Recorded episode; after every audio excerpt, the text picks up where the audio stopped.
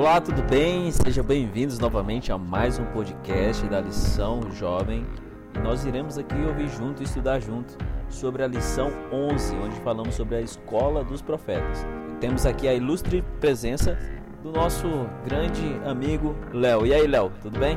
Fala, Gleidson, beleza? Estamos aí, vamos juntos estudar mais uma lição. Mais uma vez a lição sensacional. Bora lá? Bora lá. Você que está aí nos ouvindo, se prepara e vamos ouvir juntos mais uma lição do podcast.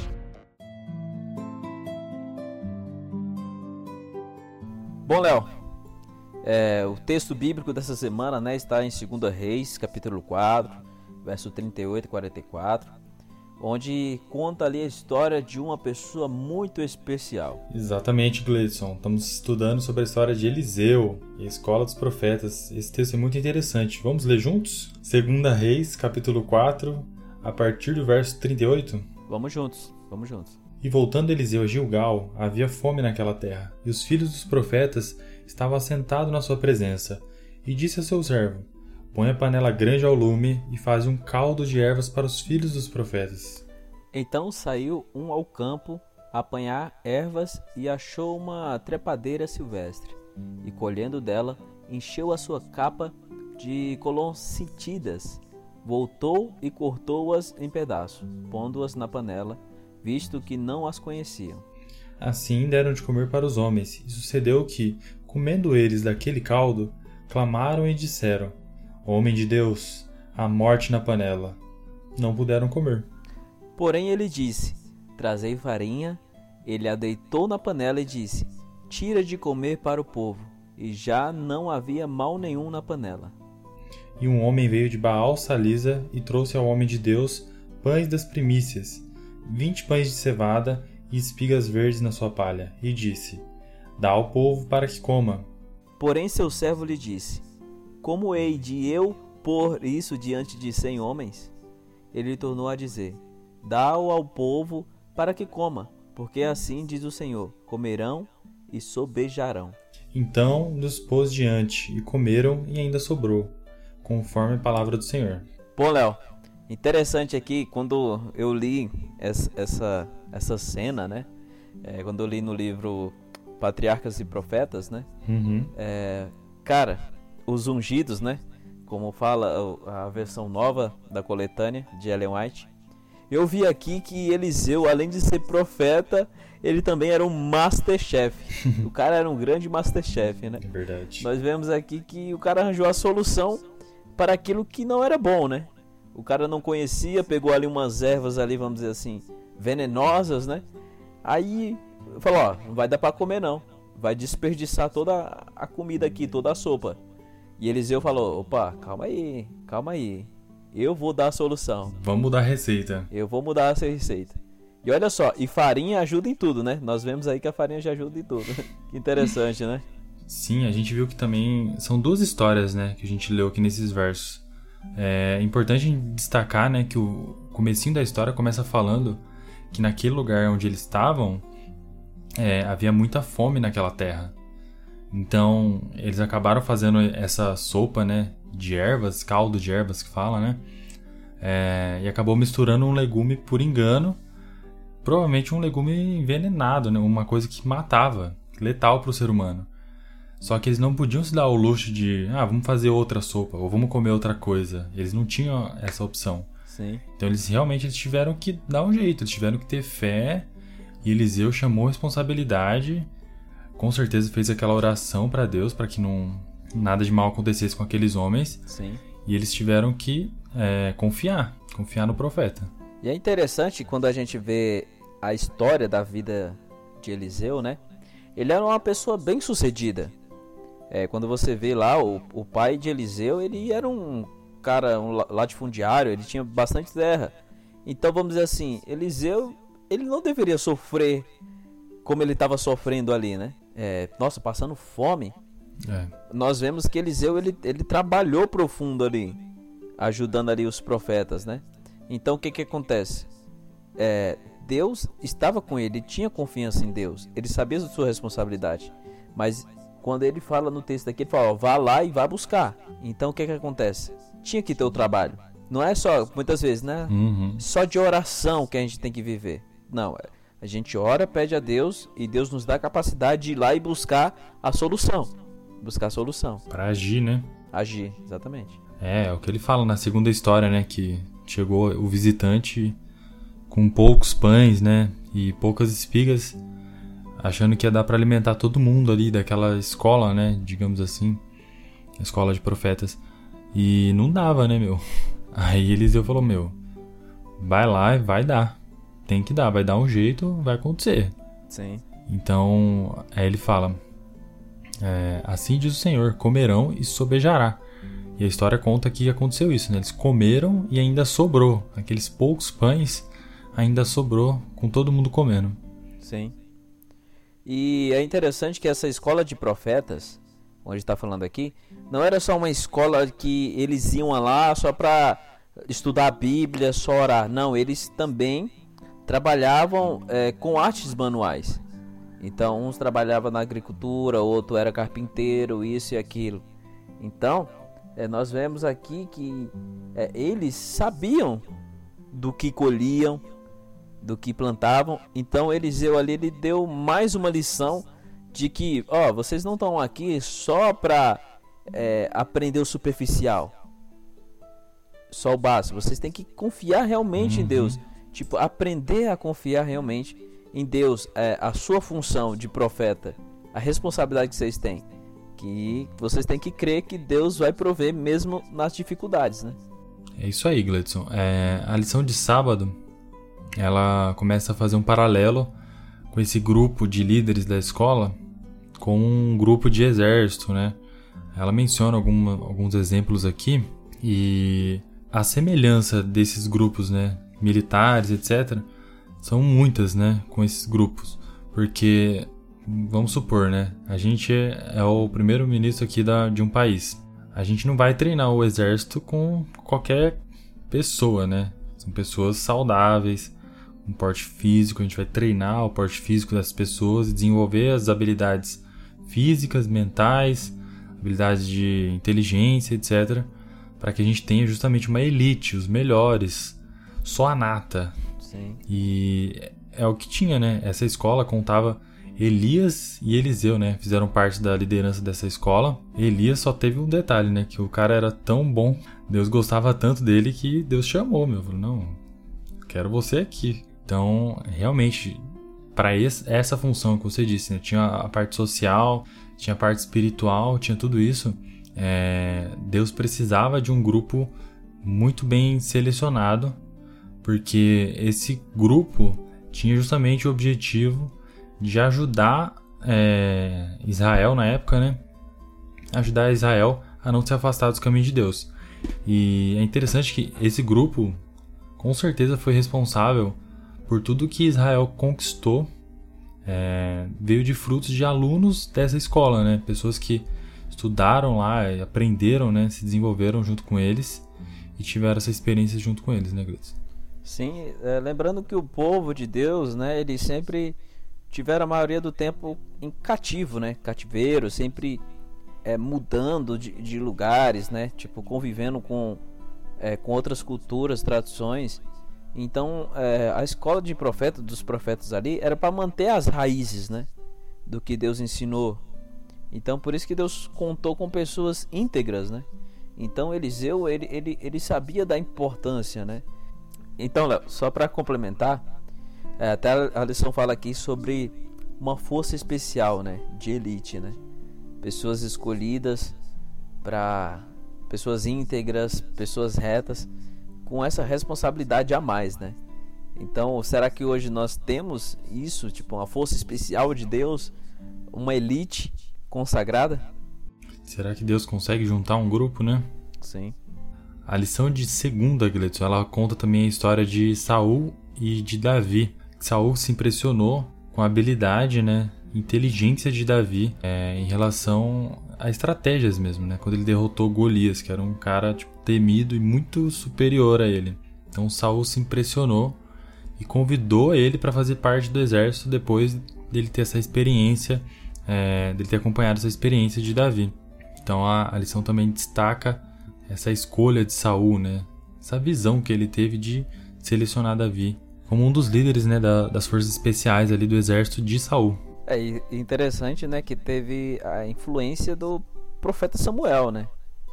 Então, é, a gente viu, né, que a, a, importância de ouvir a voz de Deus, porque senão, se for, se eles não ouvissem, eles não escolher, não ia escolher jamais Davi, uhum. um garoto, mas Samuel ali, junto com o rei Saul, né? Viram que Deus tinha escolhido Davi para ser das forças especiais do povo de Israel para, para combater a batalha, né? Então o que é que acontece? Nós temos que ter fé no improvável.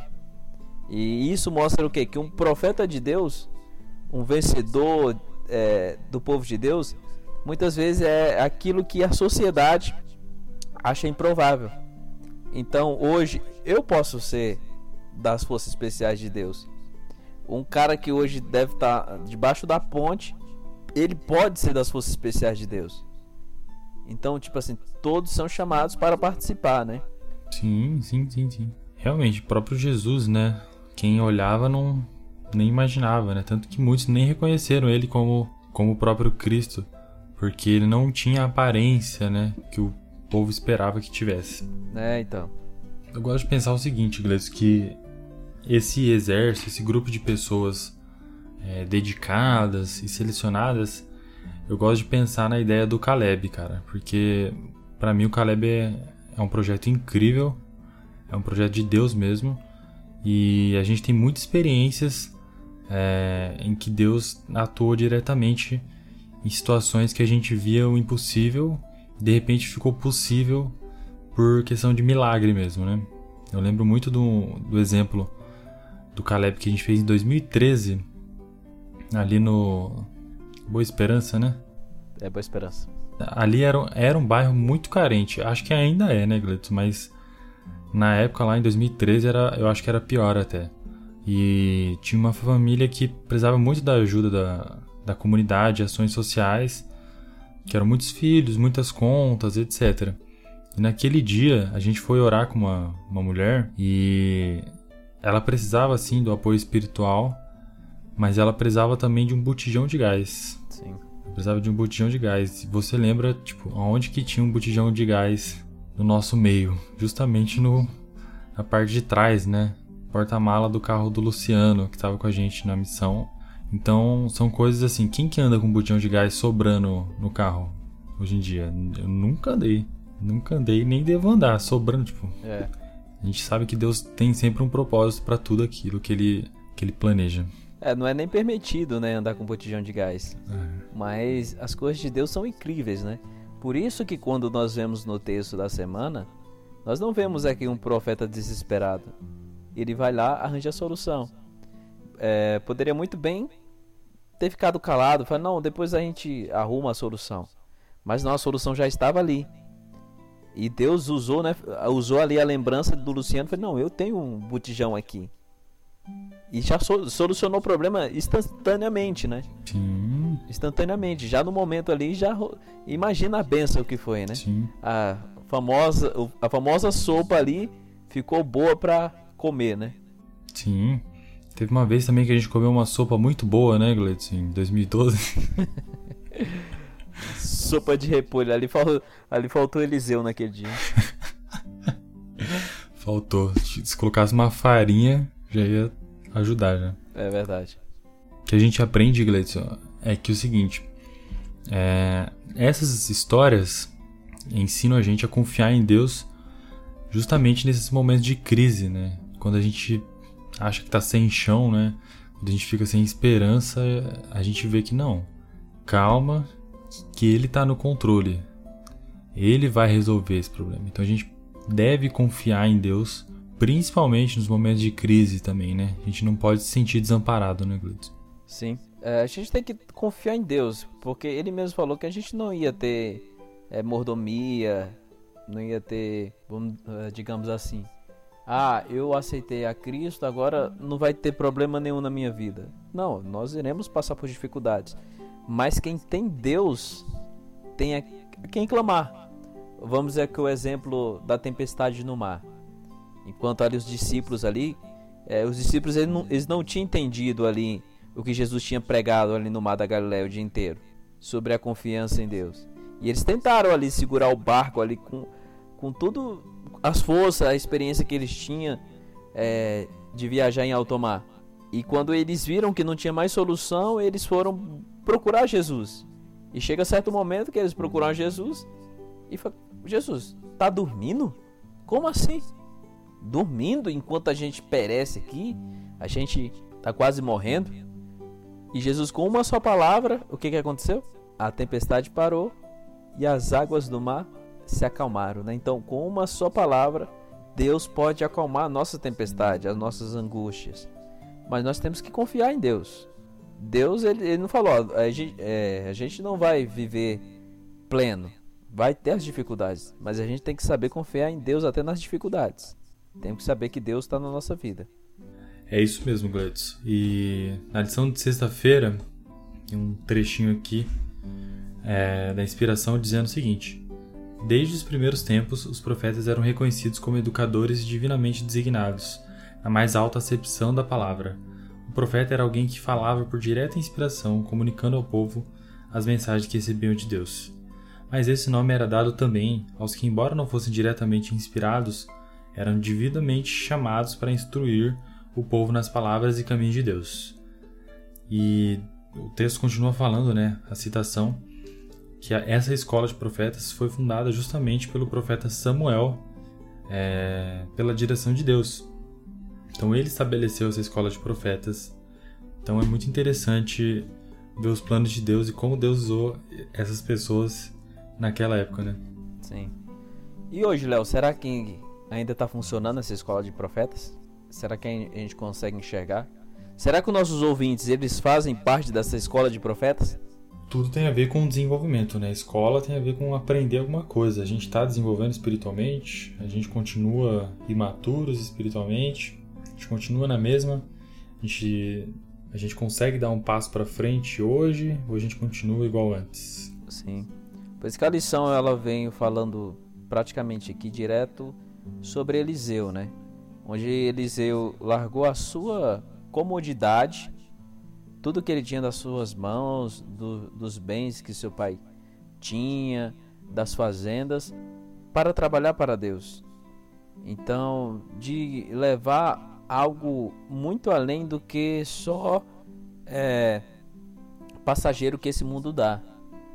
Ele aceitou uma responsabilidade de alguém que foi para o céu, Elias, para continuar mostrando que eu e você, nós também temos a responsabilidade aqui nessa terra de fazer discípulos, né? Exato. O, evan o evangelho é um discipulado todo momento. Tipo assim, eu, eu não devo aprender e ficar só para mim.